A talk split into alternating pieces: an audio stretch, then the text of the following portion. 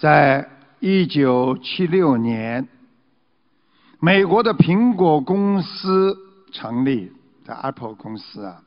公司成立一年之后，苹果公司呢有三个创始人，他们之间有一个叫维恩，创始了啊，一年之后他就宣布退出公司，他卖掉了自己在公司的全部的股份。当时苹果公司年销售额仅仅一年只有十千十七万四千美元。当时苹果公司的另一个创始人叫乔布斯，他多次邀请维恩重新回到公司，被维恩婉言谢绝。时光飞逝。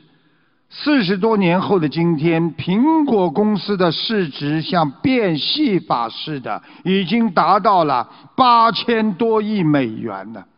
所以有人做了一个估算：假如维恩当年没有卖掉股份，没有退出苹果公司，如果在现在，他的身价将达到八百亿美元。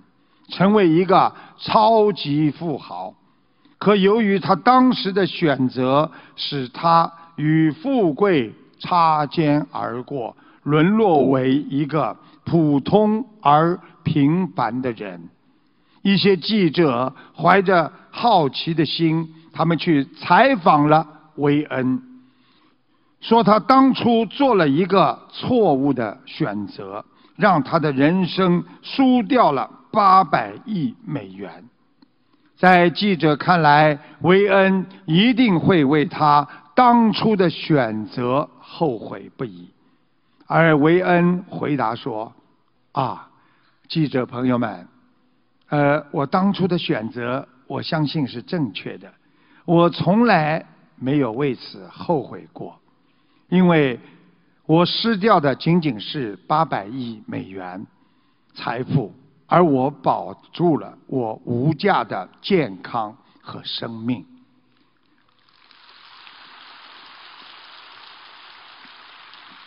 维恩为什么要这么解释？如果他当年没有选择离开苹果公司的话，他说他现在早已不在人世了，因为他知道乔布斯这个人是一个工作狂。当年已进入中年的维恩，年龄上比乔布斯大很多，在体力和精力上根本不如乔布斯。有超强度的工作负荷，一定会折磨他，让他身心憔悴，甚至而失去生命。所以，生命无价，生命健康无价。谁能说维恩选择不是一个正确的呢？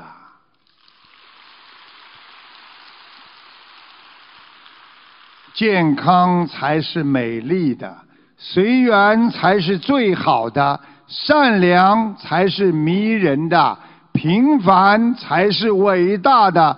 忍辱才是最值得尊敬的。台长忘记一句，还要告诉你们一句：真诚才是永恒的。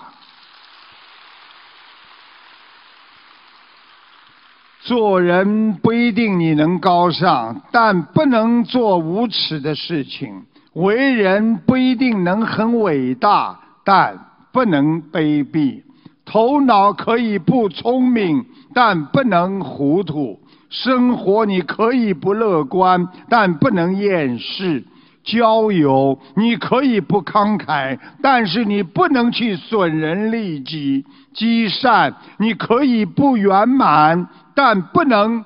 不努力学佛，你可以不理解，但是不能不精进啊！